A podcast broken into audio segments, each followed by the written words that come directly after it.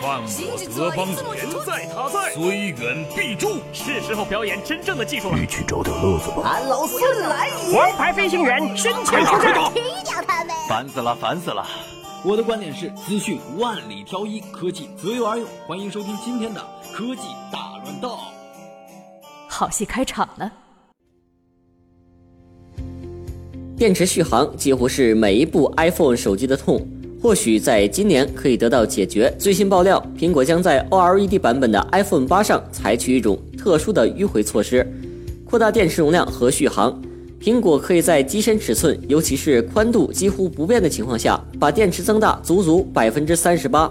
再加上屏幕本身就有省电的特性，以及 iOS 的独特优化，iPhone 八的续航能力将大大提升，轻松使用两天不再是梦。中国联通推出畅爽冰淇淋套餐，套餐价为三百九十八元，含超大流量、超多语音，可以在全国范围内畅爽使用。在冰淇淋套餐体验期，也就是二零一七年的一月十一日到二零一七年的三月三十一日内订购，用户还可以享受半价及一百九十九元的优惠，每月的费用将恢复到原价三百九十八元。不过需要提醒的是。当本月全部数据流量累计达到四十 G 时，上网速率得不到保障。虽然没有明说，但是限速是肯定的。除了使用滴滴叫车以外，南京的用户还可以使用一种新的网约车。